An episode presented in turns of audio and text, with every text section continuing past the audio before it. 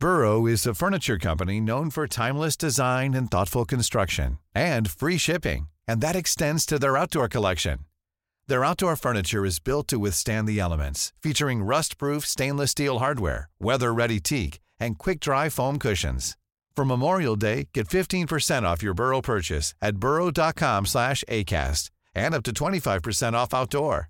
That's up to 25% off outdoor furniture at burrow.com slash ACAST.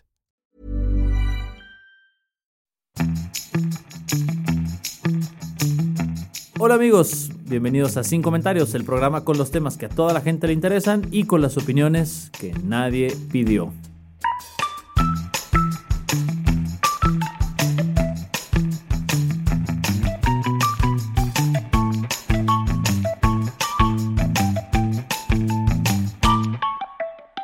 Bienvenidos al, al programa de autoayuda que chance y esta vez sí tenemos futuro, Lalo. Sí. Sí, hoy puede que tengamos futuro porque está nada más y nada menos que... Gu- gu- gu- Guillermo Vega. Yo sabía que estabas esperando que yo me presentara, pero sabía que si me quedaba un par de segundos en silencio, Lalo iba a decir, a ver, voy a mi memoria, voy a buscar la presentación más extraña que venga a mi cabeza y la voy a usar en este momento, ¿no? O sea, ¿es, ¿era eso o el intro de Hip Hop Manía, este programa que pasaban en Canal 4 para hablar de la escena de hip hop de Guadalajara y al mismo tiempo de carros? Yo sí sentí que iba a ser una de estas barbaridades porque desde que nos dejaste así está, güey. Sí, sí. Me la paso escuchándolo. Es- fíjate que de repente pongo sus podcasts en clase y cuando Lalo participa, digan, miren, miren, les pongo, este es un ejemplo clarísimo de falta de control inhibitorio. cuando el óvulo frontal se vuela, Lalo Flores. Sí, Memo, Ah. básicamente desde que te fuiste para Lalo Flores sin comentarios ya solamente es una compilación MP3 de los mejores éxitos. Y él ya se maneja en ese tono. ¿eh? ¿Sabes qué? Aquí estamos vendiendo MP3 en un microbús. Chingue su madre. No esperaba menos, Lali, me da mucho gusto. Ay, un día me doy cuenta que yo limitaba tu personalidad. me reta- un día me retaron, güey, a presentar como locutor de radio grupera y no cedí. Eh, No, sí cedí. No se diste, hicimos Cedí. un episodio casi entero en ese modo, güey. Hicimos 10 minutos para los patreones. Este es un buen momento de anunciar que si usted cree que este podcast tiene energía caótica es porque nunca ha ido al behind del podcast. Es exclusivo para patreones donde ahí sí conocerán el señor caos. O sea, Donde está la verdadera energía caótica. y, y donde en una ocasión Lalo hizo con Picha y conmigo una transmisión grupera. Que no lo Wow. venga a negar ahora. Ay, no lo hice, no lo hice. No, sí, sí lo hice. gustó, Te estoy sí. reconociendo. Sí, Estoy reconociendo. Sí, Sí, claro y que Picha sí. también, se dieron vuelo, Bandamax se quedó pendejo. Sí. Pero bueno, bienvenido de vuelta, Memo Vega, Gracias. a un este, episodio nada más. regresé porque me dijeron que ya habían resuelto todos sus problemas psicológicos y yo nada más tenía que venir a firmar. ¿Es cierto? Eh, no. Ah, maldita sea. creo que hemos mejorado. O sea, depende qué es mejorar. Falsa Define- publicidad. Falsa publicidad. Ok, vamos a seguir al tema, pero eh, venimos a hablar de cosas serias hoy, Memo. Ay, qué horrible pasar de estarnosla pasando también a, a tener que hablar de cosas que Así importan. es la vida. así Hoy la venimos a hablar de cosas serias, pero eh, importantes, porque más ahorita los adultos tenemos la brújula perdida. Si de por sí los adultos somos unos estúpidos cuando tratamos a los niños y a los De chavos. Lalo no vas a estar hablando así, o sea, vienes a nuestra casa de vez en cuando le hablas así, no, no, no, no, no, eso ya no, te fuiste, te fuiste, ahora entras con respeto a este hogar. Soy incapaz de insultar a Lalo Flores. Usualmente espero que él se insulte a sí mismo. Pero los adultos somos estúpidos, hay que dejarlo gene- general y ya. Muy bien, muy bien, me gusta ese plan. Bien, pues hoy vamos, a- hoy eh, quería hablar a partir de algo que había platicado contigo, Fer, sobre depresión en la infancia, depresión y ansiedad. Eh, bueno, ahorita más enfocado depresión, pero creo que es muy importante encuadrar est- esta condición en la situación de la pandemia, porque Ujú. lo que sabíamos nosotros sobre cómo es que los niños y los chavos experimentan cuadros depresivos, cuáles son las cosas que los aceleran, los enfatizan, lo, lo recrudecen, ha cambiado a partir de, de lo que estamos viviendo de aislamiento. Y me refiero a cambiado a, a más a nivel social que a nivel eh, profesional. También hemos aprendido cosas eh, a nivel teórico, pero me parece que un gran aprendizaje que debería diseminarse socialmente a raíz de, este aislamiento es de qué depende el estado de ánimo de un niño o de un chavo. Ujú. Ok, porque luego asumimos que porque los niños tienen la vida sencilla en el sentido de que eh, no tienen que trabajar, nada más tienen que preocuparse por estudiar y estar con, tienen internet, ¿qué más necesitan? Asumimos que, que no, no la sufres y además con la edad, luego cuando escuchas los problemas que un niño o te imaginas los minimizas y los problemas que tú sufriste cuando eras morrito, además de que no te tocó una pandemia, o sea, nada más el Baster Gordillo lleva como desde varias, ¿no? A ella le tocó la de la peste, sí. Todas les han tocado. Este, tienes este, este rollo donde minimizas cómo sentiste, con qué intensidad las cosas que sentiste en, en su momento. Y a eso no le estás cargando a tus papás que están neuróticos, porque, bueno, no es la palabra correcta, pero cómo están eh, desesperados porque están en un mundo que está cambiando toda la realidad, que no te dan la certidumbre y seguridad que normalmente necesitas, quizá. Exacto. Y mira, eso que tú estás describiendo lo podríamos po- poner, nombrar como adultocentrismo. No sé si existe el término realmente de manera formal, pero a mí me parece que encapsula muy bien lo que pasa cuando tratamos de entender qué pasa en el estado emocional o la vida de un niño. A final de cuentas, no es solo de, de- de diferentes segmentos de la población, si es una cosa que está relacionada a la edad. Las personas mayores a veces tienden a pensar de manera condescendiente sobre los problemas de quienes tienen menos edad. Por ejemplo, eh, tú, Fer, que eres significativamente mayor que nosotros, a veces eh, eres condescendiente con los problemas que nosotros llegamos a tener. Y ¿no? por eso bebes, bebo sangre de jóvenes, Memo, ya no me sirves para nada. Exacto. O sea, ya- O sea, yo nunca te hubiera servido para nada. Si tú piensas que hay algo en mi, mi biología que te puede rejuvenecer, tienes muy mal hecho el análisis. Eh, lo que pasa muchas veces con los niños es que cuando nosotros escuchamos sus problemas o las situaciones que les generan tensión emocional, como los niños no, toda- todavía no están en un punto de desarrollo in- intelectual que les permita formular lo que les preocupa con la intensidad que prende las alarmas de los adultos, asumimos entonces que no es un problema serio. Sí, claro, dice así como, no mames, niño, yo le debo cinco años de impuestos al SAT. Tú estás llorando. Tú, tú estás Lalo, llorando. No te, des- no te confieses ahorita, no es momento, no es momento. Cállate, cállate.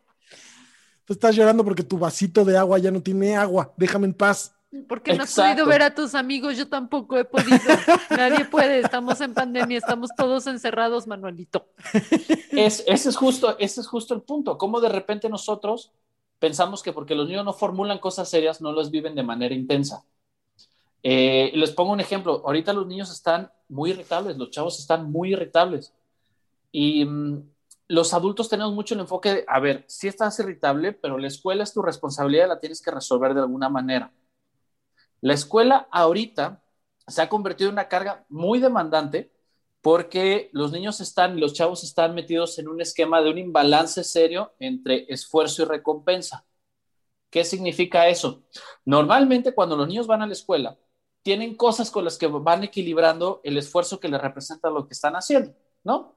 Vas a una clase que te dan eh, ganas de llorar de aburrimiento, como puede ser geografía de Jalisco, donde tú descubres cuáles son los ríos de Jalisco y más adelante sabrás cuáles son los que no están coludidos con la industria, eh, con algún tipo de industria manufacturera que los tiene todos contaminados. Y te dicen la gran mentira de que es importante saber cómo se llaman los ríos de Jalisco. Nadie sabe cómo se llaman. El fin. ¿Cómo toleras ese aburrimiento? Eduardo Flores, tú Río llevas San Juan de Dios. Ok, este, eh, alguien que se haya pasado a la secundaria. Así se Fernanda llama- Guerra. Así se llama el río, pendejo. ¿De qué estás hablando? No tengo idea de ningún Güey, río. me estás, me estás diciendo que tú en tu examen de geografía de Jalisco respondías diciendo el río San Juan de Dios, Hijo de tu para lo que sea. Lo voy a googlear, güey, nomás para que Eso, veas que... eso respondió en su examen de titulación de Derecho. Así, así defendió su tesis. Así defendió su tesis. Señores decanos, Río San Juan de Dios. Muchas gracias. No, pero repíteme la pregunta, Guillermo Vega. No, voy a cambiar de sujeto. Fernanda Guerra. En Jeopardy vamos a poder Ajá. jugar así. Sí. este, cuando tú tenías tu clase más aburrida de la secundaria, ¿cómo lidiabas con ese aburrimiento? Pues pasándote mensajitos con los amigos o llevabas otro libro y lo leías a escondidas o dibujaba o me ponía a ver como, o sea, la mosca en la pared o le aventabas una mochila con latas llenas de, de aluminio, Wow. llenas de lápices a los niños que estaban teniendo una representación escolar de kinder abajo de tu ventana, O- Oh, ok, wow. qué específico. te encerradas en el salón, cosas así. Bien, nosotros íbamos a hablar de estado de ánimo en la infancia, pero ahora vamos a hablar de conducta sociopática. Muy bien, cambio de cuadro clínico. Yo platicaba Fíjate, es- con mis amiguitos, Memo. Platicabas en clase, por eso, por eso no sabes más de que el río San Juan de Dios, güey. Pero no hay un río San Juan, de, que, que es lo más Había. que tenemos. Ah, no, sí, sí había un río Bueno, San Juan pero, de Dios. pero desde hace cuántos siglos, Memo. Pues según yo, como 60 años que lo cerraron, ¿no? Neta, tan Pero poquito. no, se- pero no lo, no lo El centro cerraron. se ve más viejo, lo, güey. lo- lo metieron en tubos para que para poder construir ver. la ciudad alrededor de él. Eduardo Flores, ¿el, el, el, el río está adentro del tubo o afuera del tubo? Pues supongo que adentro, güey. Tampoco Pues ya ¿Está no es un encerrado río. en el tubo? dijiste cerrado, no encerrado. Pues está cerrado, porque no lo ves. No, está, es que no es lo mismo cerrar Estúpido. que Mira, no me hagas, no me hagas enojar. O sea, llevo 20 minutos de regreso y ya me quiero morir nada más de escucharte. No me desvíes. El punto al que voy, Angelini, ¿tú cómo te distraías cuando estaba, o cómo, cómo manejabas el aburrimiento de la clase más enfadosa que llevabas en la secundaria? Fíjate que en la secundaria toda- casi todas las clases eran muy enfadosas para mí. Entonces yo aplicaba todas las posibles. Yo me sentaba hasta atrás, me la pasaba platicando, este, jugaba ahorcado, gato, cualquier juego de cuaderno que se pueda con los que estaban a los lados. Y después me entró la vena de leer, porque Ah. empecé a leer Harry Potter. Y, y ahí fue donde ya Bien. Empezó la distracción al mil por ciento. Yo iba a un lugar, a un edificio que le decían la secundaria, a leer Harry Potter. Esa era mi actividad de las mañanas. Excelente. Bien. Esa es otra- una invitación, Eduardo Flores, para que leas Harry Potter. Eh, Pero también y- hacía lo de los lápices con estuches de lámina, ¿no? No, Mm, Fernando. Ay, No. que está bien. Vamos al siguiente tema, pues. Amigos, ¿me, me El- vale la pena leer Harry Potter? Sí. Sí. Sí. Ay, sí, pero ya no los puedes conseguir nuevos si no le quieres dar dinero a la cochina J.K. Ajá. Rowling. Entonces Sí, tienes pero que No, pero PDF, ¿no? El PDF. ajá, PDF, PDF, sí, piratealos. Ay, pero es que si quieres, si es un libro que es, bueno, está bien. Yo te piratealo. los presto, Vamos no a hablar importa. de lo demás. En fin, el punto al que voy es, todas estas cosas que ustedes describieron ahorita son la- las, las estrategias que utilizábamos en aquel entonces para lidiar con el malestar que nos causaba una clase aburrida, o nos causaba una clase difícil, o nos causaba un día cansado. Durante todo este año, los niños no han tenido acceso a nada de eso. El reponer la pila que les es platicar con sus amigos, reírse por un dibujo, reírse por un meme, eh, salir a correr, jugar, ponerse a corriente de lo que hicieron el fin de semana, el lunes Dejar encerrada a la directora en el baño. Sí, sí. Ok. Sin digo, comentarios, no recomienda ese tipo de agresiones. Eh, las Fernanda opiniones Dudet de está la- hablando. exacto, las opiniones de Fernanda personal. Dudet son a título personal.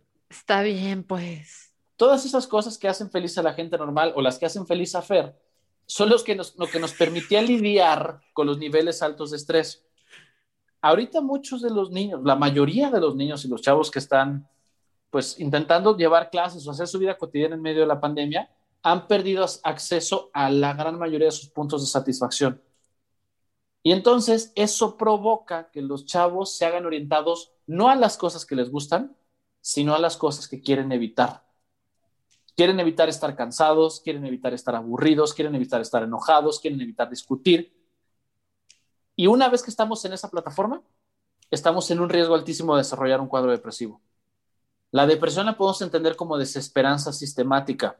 Desesperanza sistemática seguramente es un término que solo habían escuchado eh, en el universo de hablar de la tesis de Lalo. Pero en realidad, eh, En la infancia también, pero cola, te entiendo, te Te entiendo. voy, a, te voy a dar un putazo en el hocico con mi título, perro. Sí, es, es, es- es- literalmente Quiero estar presente. fantasías con Sí. eso, pero está bien. Puede que yo lo disfrute más que tú. Eh, el, el punto al que voy a decir, ya Lalo se lo imaginó. No, ya sé. Cambien de tema, por favor. Aquí no es un programa erótico, así. Vámonos.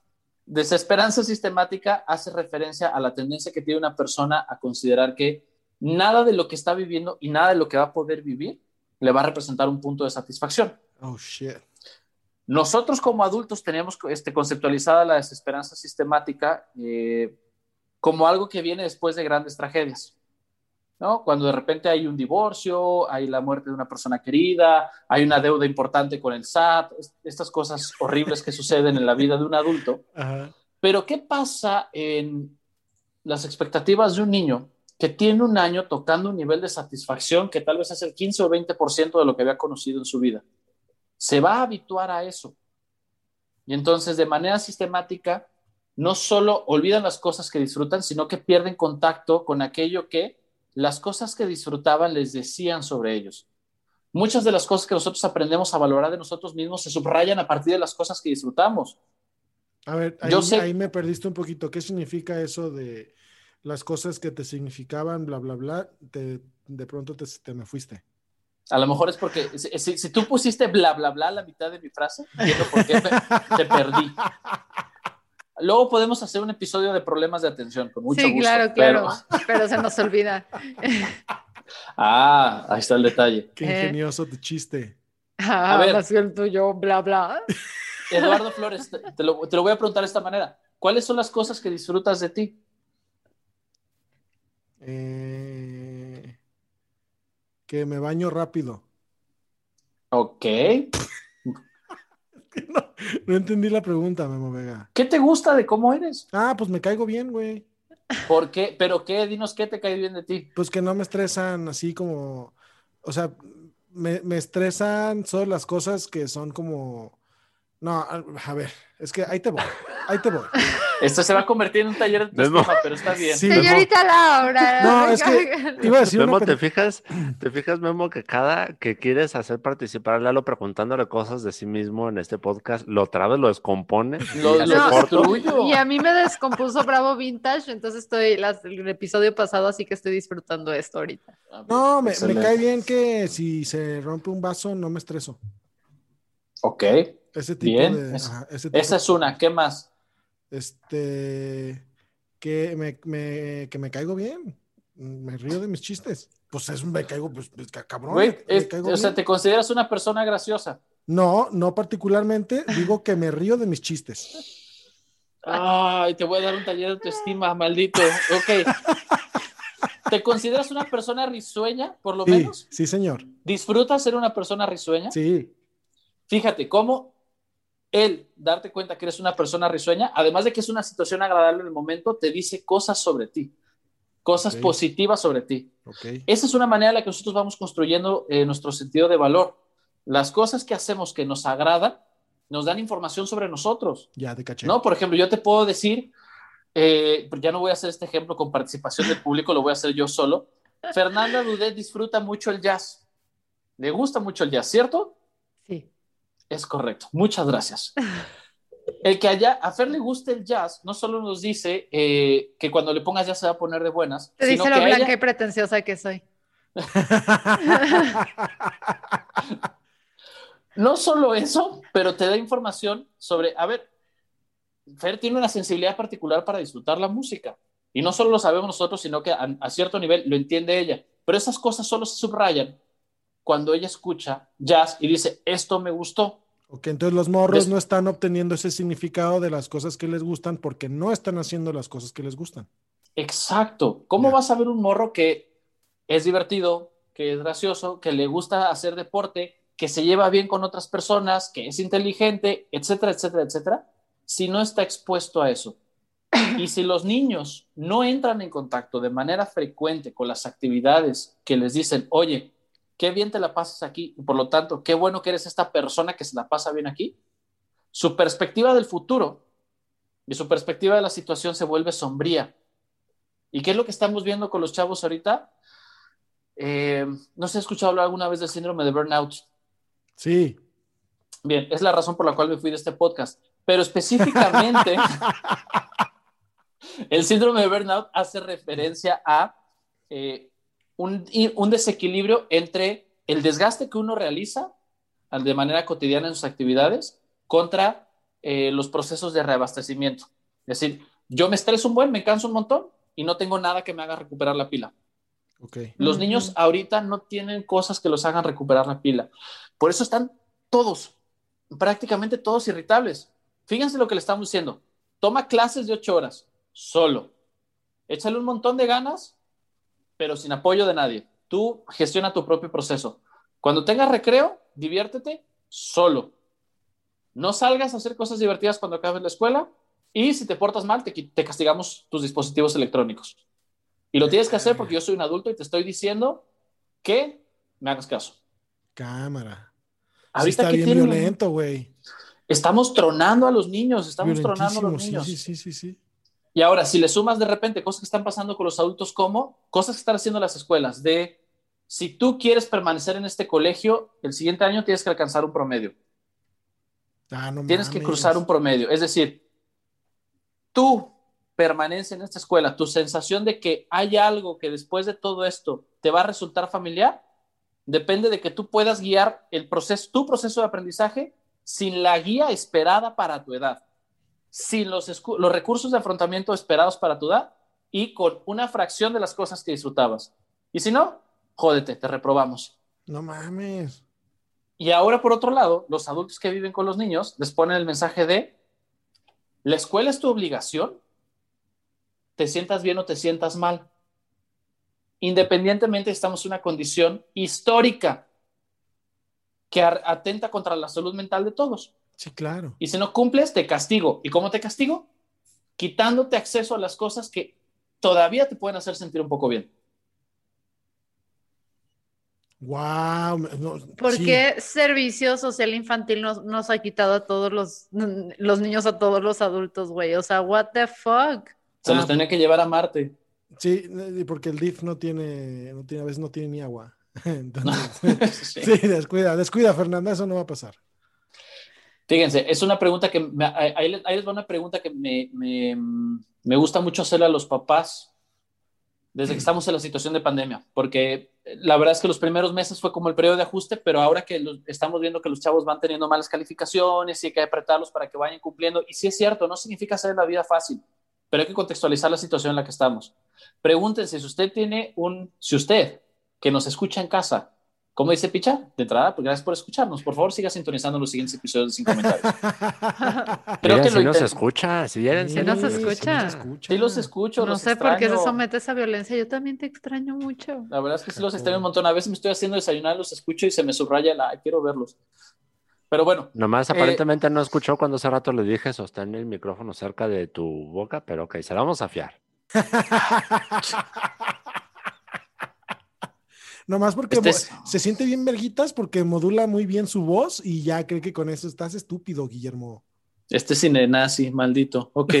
Eh, a lo que una, una pregunta que me gusta mucho hacerle a, a los papás o a los adultos que, con los que trabajo o eh, con los que de repente me toca platicar al respecto de esto, pero fuera del consultorio es, ¿qué sí tiene tu hijo o tu hija en este momento a la mano que lo haga sentir bien? Oh, shit, qué pregunta tan difícil, güey. Y la verdad es que muchas veces me responden con silencio. Y todavía les pongo, órale, si le castigas el celular, ¿qué le queda? Cornflakes.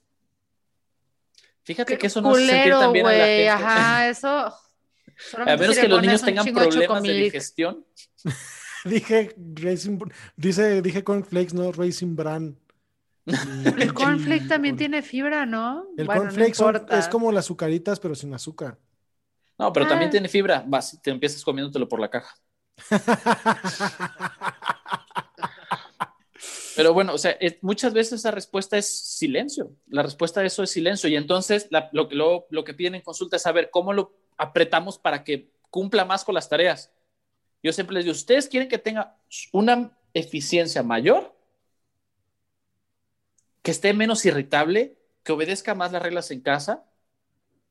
Díganme, perfecto, yo les acomodo las reglas. Ustedes díganme cómo lo motivo. Yo no puedo pedirle nada si no hay una zanahoria que vaya a perseguir. Ustedes escójanla.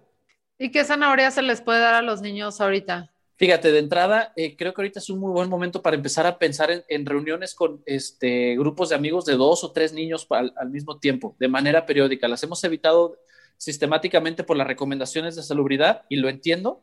La verdad es que ahorita ya estamos en un punto un poquito distinto y muchas veces creo que los adultos no pensamos en eso porque nos excusamos en, es pandemia. Sí, ahorita es pandemia de coronavirus, pero la que sí va a ser pandemia de depresión y va a ser pandemia de depresión en niños si nosotros no encontramos una manera de combinar puntos de satisfacción. Otras actividades como, a ver, de acuerdo que hay, hay pandemia y hay que evitar salir lo menos posible a lugares conglomerados, eso no aplica necesariamente para los parques, no aplica necesariamente para salir en bicicleta, no aplica necesariamente para ponernos a jugar, asignar periodos de juego específicos a lo largo de la semana, cosas que generen estimulación, que los adultos también estamos rebasados de estrés, va, pero los adultos tenemos otros recursos, los niños no. Sí, te llevas a tu hijo con dos amigos y los llevas al bosque la primavera y le enseñas, mira, esto es lo que sucede cuando las inmobiliarias tienen hambre de más fraccionamientos. Pues no, no, sería necesariamente mi selección para sacar un niño de un estado sombrío. ¿tú, pero qué, ¿Tú qué sabes? ¿Tú, tú cómo, ¿De qué sabes cómo se divierten los chavos de hoy? Tienes ¿Eh? toda la razón, me voy a ¿Cómo callar. tendrás insights tú? Yo no entiendo. Yo, yo tengo una pregunta, Memín. Por ejemplo, el otro día, pues estaba yo, ahora que ya soy papá, estaba yo leyendo cosas sobre chamacos y, y había... Espera, aquí podemos hacer la, la, la, la interrupción de que es, eh, eres el papá de la mejor niña del mundo, güey. la existencia de piloto. Güey, la existencia de tu bebé reivindica mi fe en la humanidad. Entonces, pues estaba, estaba yo este, viendo cosas para, como para guiar morros, porque pues no, no quiero que eso cambie.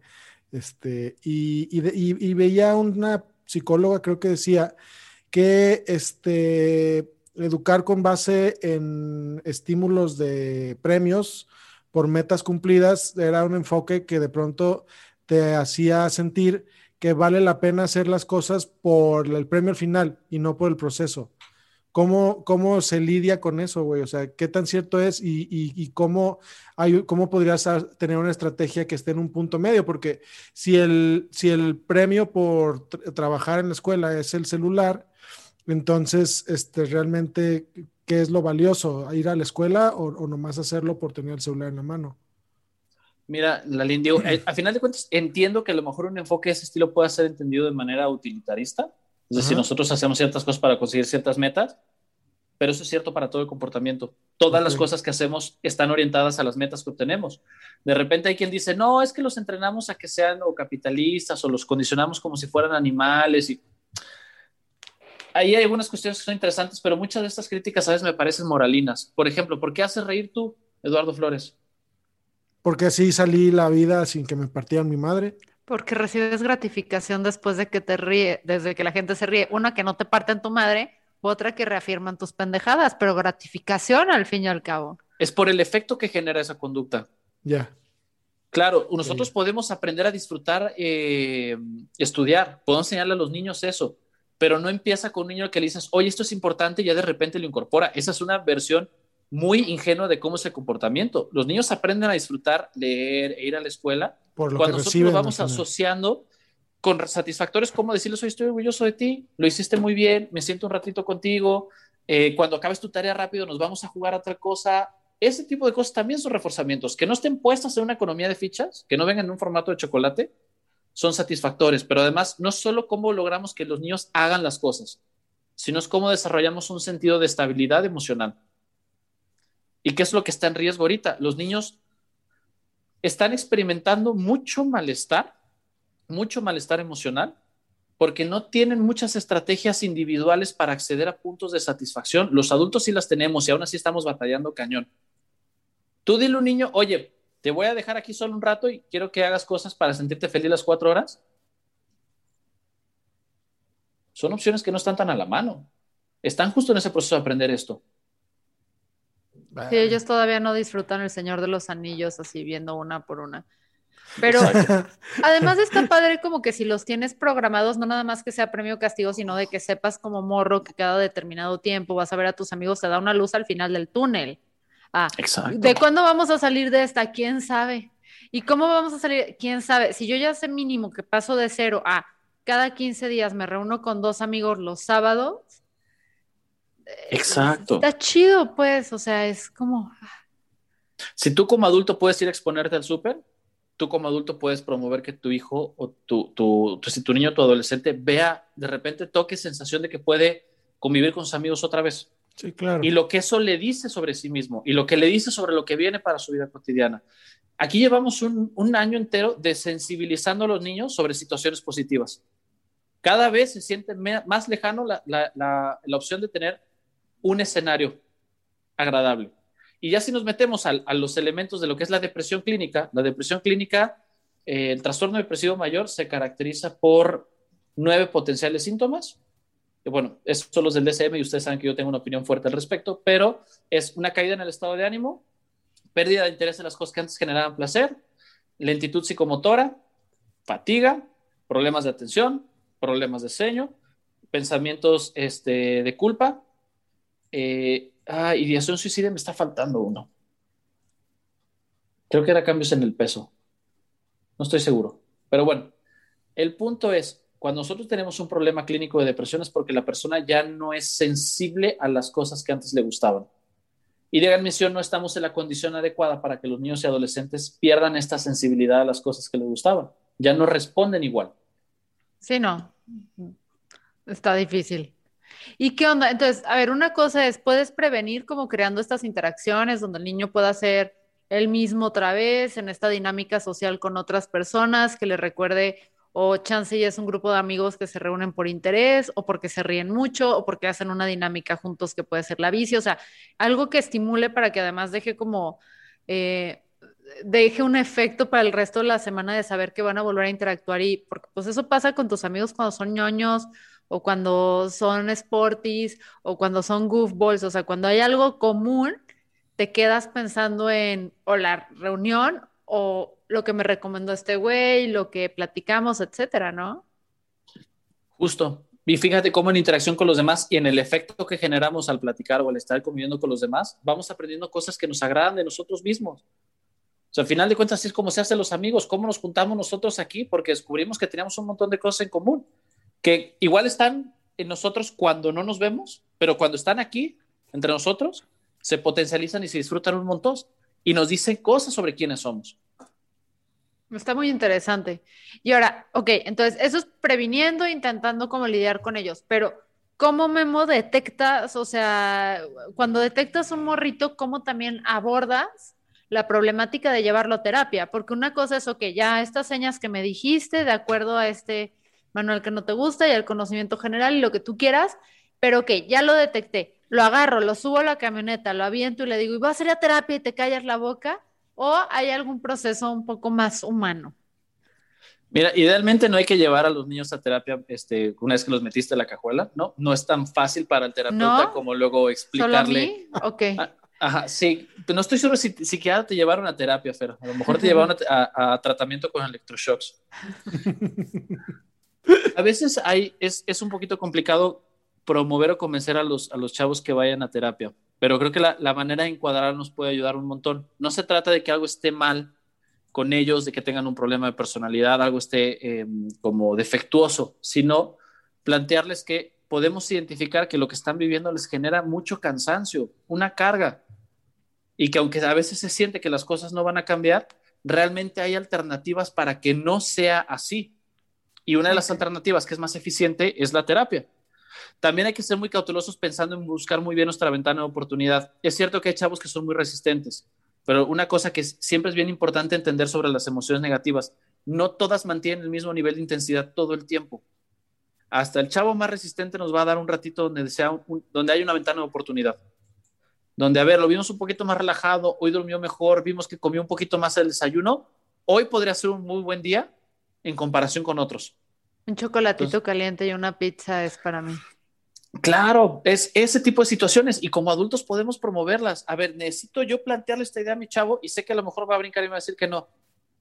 ¿Qué puedo hacer en el día para favorecer su recepción, su receptividad a lo que le voy a sugerir? ¿No? Porque de repente los adultos queremos tener las conversaciones difíciles con los niños y lo, con, lo, con los adolescentes cuando traemos el tema encima cuando ya nos surge, cuando ya nos ganó la desesperación, cuando ya no sabemos qué vamos a hacer, y ese es el peor momento para tener la conversación. Tenemos que elegir muy bien nuestro momento. para decirles, oye, creo que podrías ir a terapia, hay muchos buenos momentos, muchos buenos momentos. O sea, ¿cómo los setopeas para que sea bien recibido el mensaje, pues? Justo, justo, justo. Ah, está interesante. Creo, creo que, y esta parte nos es como un, un círculo porque regresamos al inicio de la plática, ¿no? Una cosa es como el adulto que pues le pone atención a sus hijos, identifica que el morro no está al 100 e intenta buscar el momento oportuno para comentarle, ¿no? Que hay opciones.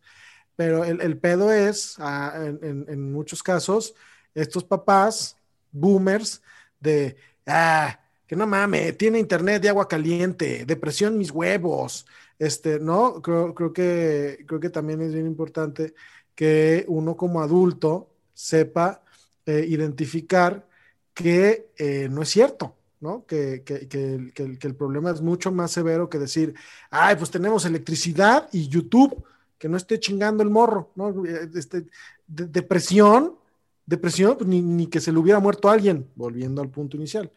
Este, entonces creo que también es, au- aunque, aunque tal vez regresa al, al- un poco al adultocentrismo, es responsabilidad del adulto darse, de estar, estar al pendiente de estos focos y de, y de tragarse poquito el orgullo y, y- y de pronto decir, este, la manera en que me educaron durante toda mi vida está mal, creo que mi hijo puede tener un problema, ¿no? De acuerdo.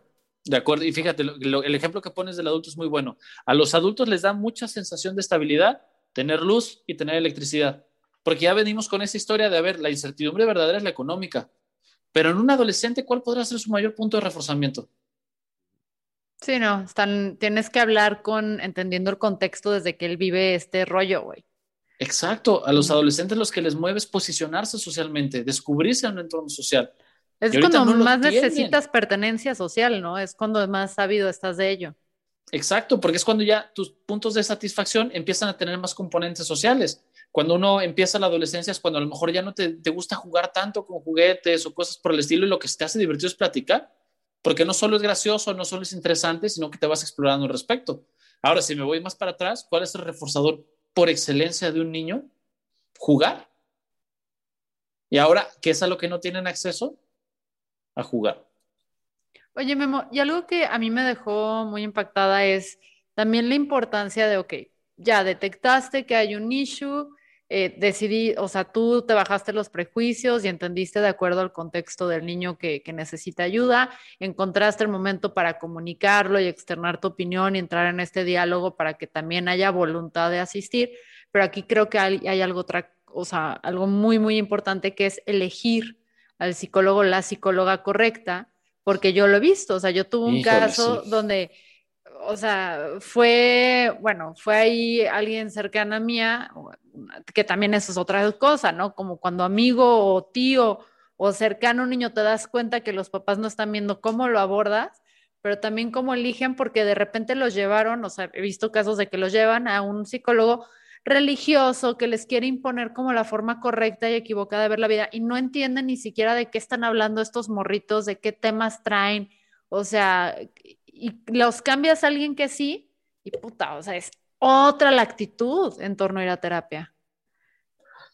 Esa es una cuestión bien importante y a veces hay algunas referencias que solo se pueden tener como por recomendación directa de alguien que sea de toda tu confianza. Lo ideal es buscar, en medida de lo posible, alguien que tenga la, la, combinación de dos factores, experiencia con la población con la que quieres trabajar. Si vas a trabajar con este, un adolescente, alguien que le tenga experiencia a los adolescentes, si alguien que quieres trabajar con niños, alguien que le tenga experiencia a eso, pero que también tenga las credenciales necesarias, porque a veces hay muchas personas que se llaman terapeutas que no tienen eh, la formación adecuada. Justo el domingo salió, eh, no importa cuándo estén escuchando, todos los domingos va a salir esa nota. Justo el domingo salió una noticia en mural de eh, que aquí en Guadalajara pareciera que de todas las personas que sustentan como terapeutas, solo el 20% tienen las certificaciones adecuadas. Entonces, ah, fuimos con un, uno que dice que da terapia, pero en realidad tiene formación de contador y estudió la maestría en desarrollo humano. ¿No? No mames. Eh, sí, sí, sí. O cosas más serias. Da terapia, pero tomó un diplomado en, en constelaciones familiares. Estudiaba, este, su formación es de mercadotecnia. Y bueno, ahí es cuando estas cosas que en la carrera idealmente idealmente muy subrayado. Deberían decirte como de, aquí no van ideas moralinas, ni ideas religiosas, ni ideas qué se debe o qué no se debe en una terapia, porque te descarrila todo esto. No están entrenadas. Y entonces llega una persona que dice, soy muy bueno para escuchar. Es más, me entrené con tal coach. Y yo le digo a alguien, no, no, no, ¿Eh? es malo tener pensamientos negativos. Chavo, quiérete, no pienses en, en suicidio. Sí, está cañón. Eh, Sí, llegar es- ese- O sea, es que sí tienes que preguntar y tienes que preguntar junto a justo gente con la que confías y creo que hay cierta... Más que confías que tienes, yo creo que los valores alineados, ¿no? o que sabes que va a dar una recomendación eh, basada en, en como una, una opinión más formal. Yo por eso eh, eh, me, gusta en, Twitter tener los, los DMs abiertos, porque seguido me escriben para preguntarme, recomiendan un, un, una persona para esto, esto y aquello. Y conozco, con, conozco varias personas eh, de, del gremio, iba a decir, pero no creo que con, contemos como un gremio. Pero conozco varias personas que jalamos en lo mismo, pues tengo otras recomendaciones. Tienes buenas recomendaciones, ¿eh? Usen ese servicio, cinco estrellas, recomiendo. Like. Así. Sí, y al- más de alguna vez me ha tocado tener consulta con personas a las que termino yo no atendiendo. O sea, que, oye, me recomendaron contigo, no me dijeron bien qué era el problema hasta que estábamos en sesión. Y esas sesiones cuando se acaban, si yo termino recomendando a alguien más, yo no la cobro, porque me parece que esa debería ser como una, una labor del Estado. Sí, sí, creo que en general deberían ayudar Qué con el estado mental más, o sea, no es mental, con el estado anímico de las personas y la salud mental, porque, güey, le están acabando con ella. Y particularmente con los niños, la gente no, no entiende que es un riesgo muy real. Los niños se suicidan, los chavos se suicidan, no es una cosa solo de adultos. En Jalisco tenemos un problema bien serio de suicidio infantil. No sé si Ah, todavía, pero hasta hace unos años, Jalisco era el estado donde, donde había suicidios eh, infantojuveniles más frecuentes. Creo que particularmente en Tepa. Y es por esto. Si ustedes no tienen claro por qué su niño o su adolescente debería sentirse feliz con quien es, estamos en riesgo, porque entonces no sabemos cómo estimularlo. Sí, Qué difícil, güey. Sí, sí, sí. Pues Qué sí, bueno. está bien complicado. Ahorita todo, la verdad es que eh, eh, ahí en el lugar donde yo trabajo y las personas que yo conozco estamos te- te tapados de chambo por esto, porque cada vez más los chavos están más irritables y más enojados y más tristes y menos quieren hacer cosas, porque su sensación de que ellos pueden obtener lo que quieren del mundo ha cambiado de manera radical. Y los que tenemos que aplicar la flexibilidad somos los adultos, no los a no los chambear, adolescentes. papaces. Pónganse a chambear. No, y las escuelas y los adultos, todos los adultos convivimos con los chavos, inclusive hasta los terapeutas. De repente a mí me pasa cuando estoy lidiando con un chavo que, que está muy rejego alguna cosa que yo quiero recomendar, me entra el, el adultocentrismo de, ah, no, ahora me vas a escuchar porque yo soy adulto, tengo más de 30 y estoy calvo y entonces debes respetarme, ¿no? No, es, Pero es, necesito aterrizarme yo también, yo también necesito aterrizarme con eso. es interesante.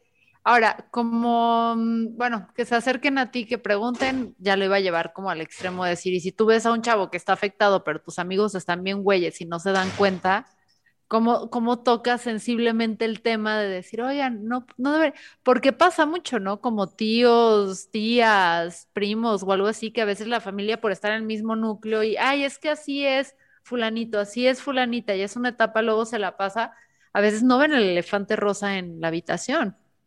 Ahí hay que abordarlo desde el cariño, no desde el juicio, que es una cosa que es muy importante. Igual a lo mejor ahorita yo en el tono en el que lo estoy diciendo es como, ¿cómo es posible? Y si es como, sí lo siento como indignación, porque es una Pero no práctica es la cultural que es- forma de, de bajarlo cuando quieres lograr. No, y es más un juicio como a nosotros, como sociedad, como grupo cultural, que el caso uno a uno, ¿no? Nosotros com- como adultos estamos muy habituados a que los niños nos sufren y eso es una cosa exasperante. Mm. Pero cuando lo aterrizamos a persona por persona, adulto por adulto, papá por papá, claro que puedes entender por qué tenemos ese sesgo.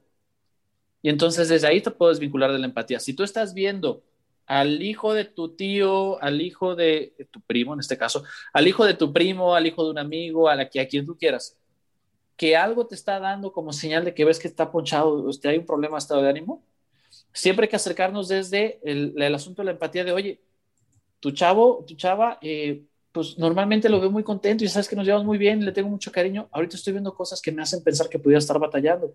Me fijé en esto y esto y esto. Dale una pensada. A final de cuentas no los puedes obligar a ir a terapia. No, no, no, y luego para que acabas peleado o algo así, se acaba el aliado del niño en la discusión, ¿no? Es poco a poquito ir ganando terreno. Exacto. A veces los adultos tenemos que ser abogados de los niños. Sí, Y un es- abogado es- no va a ir a pelearse con la persona con la que quiere re- este, negociar. No, olvídalo, es lo que hacen todos los En abogados. las pero- películas, sí, pero en la vida real, si usted tiene un buen abogado, un abogado siempre va a ir a, un, eh, a una negociación, no a un pleito. Por lo menos de principio. Entonces, esa sería mi sugerencia. Ustedes están viendo un niño, un chavo que está batallando y no es su responsabilidad. Busquen también la ventana de oportunidad para tocarlo con quien sí es su responsabilidad. No desde el juicio de cómo no te has dado cuenta. A veces uno no se da cuenta. Pero, oye, yo sí me di cuenta y quiero compartirte esto. Súper bien, Memín. Pues muchas gracias por visitarnos, Lalo. No sé si tengas otra pregunta.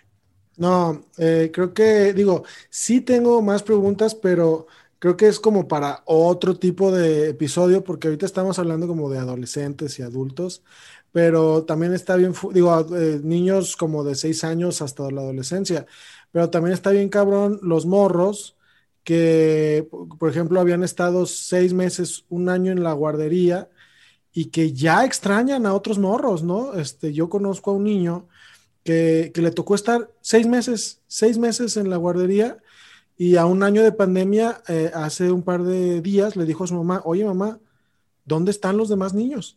¿No? Este, eh, ¿Qué frase? Sí, güey, quiero, quiero más niños, o sea, con, con sus habilidades de verbalizar, porque todavía no habla muy bien, le, le dijo a su mamá que, eh, según recuerdo, la anécdota es que andaban en un- una tienda y el niño agarró una mochila porque para él la mochila significaba ya ir a la Niños. escuela. Ajá, ya ir a la escuela. clases. Entonces que agarró una mochila y le dijo a la mamá algo así como más niños, mamá, o algo así, ¿no? Entonces, eh, desde esta- entonces Sí, estamos hablando que desde ya tan chiquitos se, se cumplen todos estos parámetros que, que habla Memín. Y, y ni- y no hablemos ahora siquiera de, de los morros como este, eh, estos que, que nacieron dentro de la pandemia y que, y que por ejemplo, mi, mi niña conoce mi casa, la de sus abuelos y el parque. Es todo lo que conoce. No ha ido a ningún otro lado en este año, ¿no?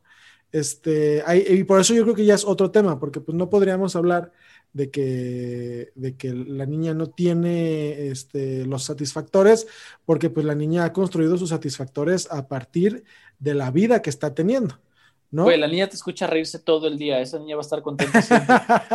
Pero creo que el tema de estos niños que nacieron durante la pandemia va a ser otro rollo en cuanto a cómo socializan y ese tipo de cosas, si este, y si este pedo se alcanza a alargar hasta el punto en que los niños de estas edades empiezan a resentir el hecho de O no sea, estar los babies pandemias, Exacto. pandemia, ¿cómo le van a hacer? Memo, tienes que volver a ese podcast.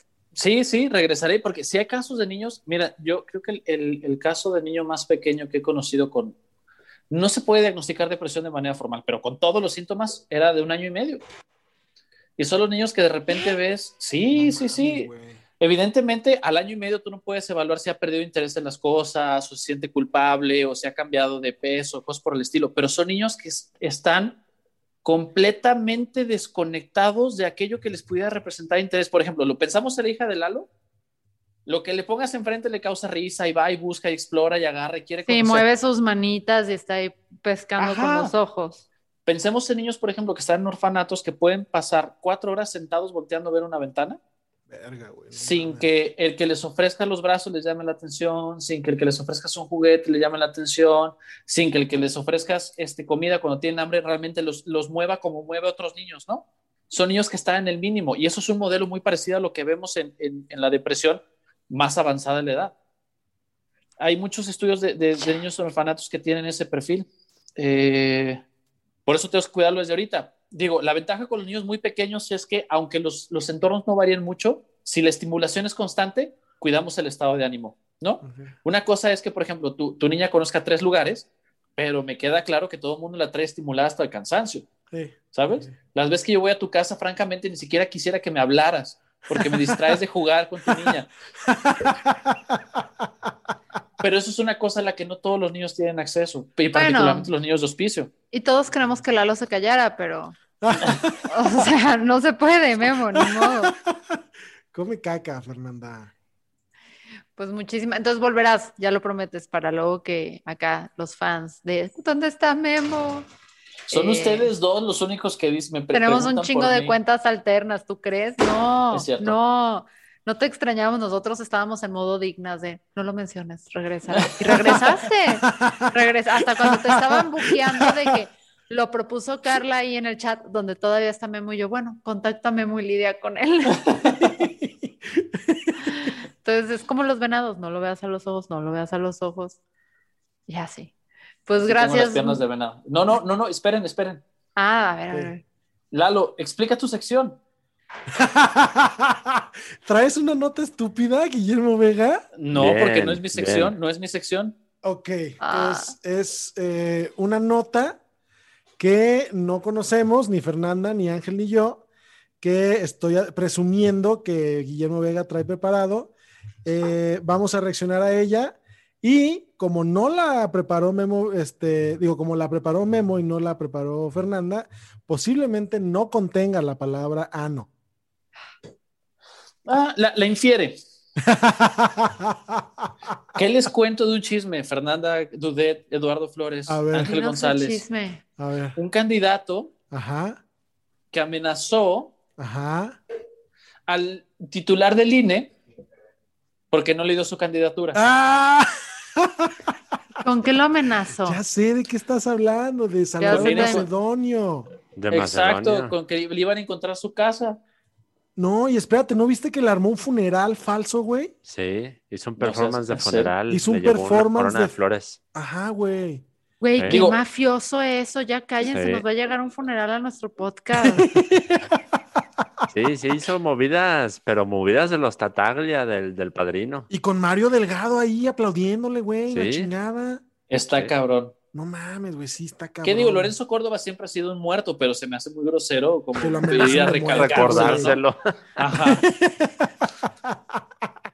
De hecho, Perdón, ahorita, ahorita mientras grabamos este podcast, sigue la sesión del Tribunal Electoral en el que están decidiendo ya por fin, ahora sí, final, final, punto 2.0, punto final, de si le quitan la candidatura a Félix Salgado. Lo estaba escuchando antes de venirme a grabar, de hecho. Sí. Tribunal Electoral. Hasta que. Sí, y está Sí. a las afueras del Tribunal Electoral. Bueno, no, a las afueras del edificio del INE, porque Salgado Macedonio no es un señor muy brillante y él fue a hacer un plantón en otro edificio. Ah, qué estúpido.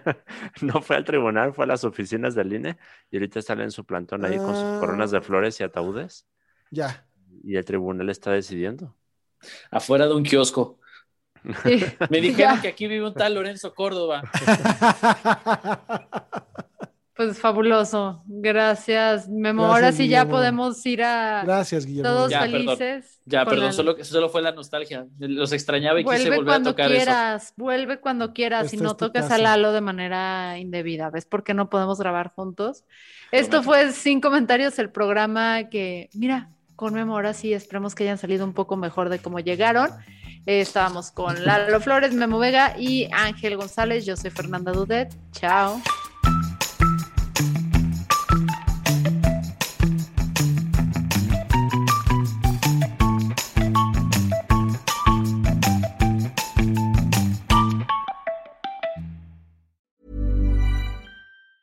Planning for your next trip? Elevate your travel style with Quince. Quince has all the jet setting essentials you'll want for your next getaway, like European linen, premium luggage options, buttery soft Italian leather bags, and so much more. And is all priced at 50 to 80% less than similar brands. Plus, Quince only works with factories that use safe and ethical manufacturing practices. Pack your bags with high-quality essentials you'll be wearing for vacations to come with Quince. Go to quince.com slash pack for free shipping and 365-day returns.